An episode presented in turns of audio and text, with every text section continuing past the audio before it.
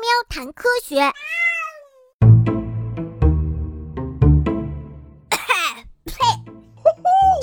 呼吸了，哦耶！哇，好脏啊！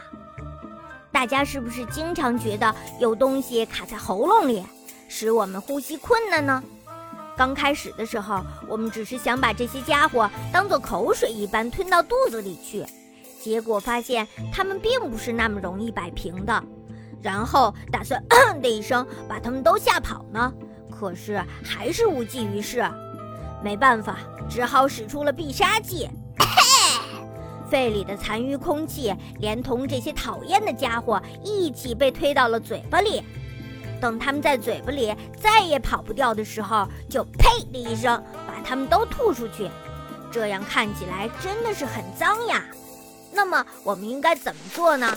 其实我们应该把它们吐在纸里，然后把它们投进垃圾桶，这样才是干净的做法。痰和鼻涕是一样的吗？喉咙里那些讨厌的家伙就是痰。我们通过呼吸进来的空气，再通过鼻子和嘴巴之后，到达了我们的肺部。这些空气通过的地方叫做呼吸道。痰就是从这个呼吸道的各个器官里分泌出来的。这些分泌物在词典上的解释就是痰。如果仔细的观察这些吐出来的痰，我们就不难发现，好像在其他地方也见过它们。那就是鼻涕。鼻涕和痰很像，因为构成它们的主要成分都是粘液。鼻子、喉咙或是呼吸道里面就覆盖着一层薄薄的黏膜，从这些黏膜中分泌出来的东西就是粘液。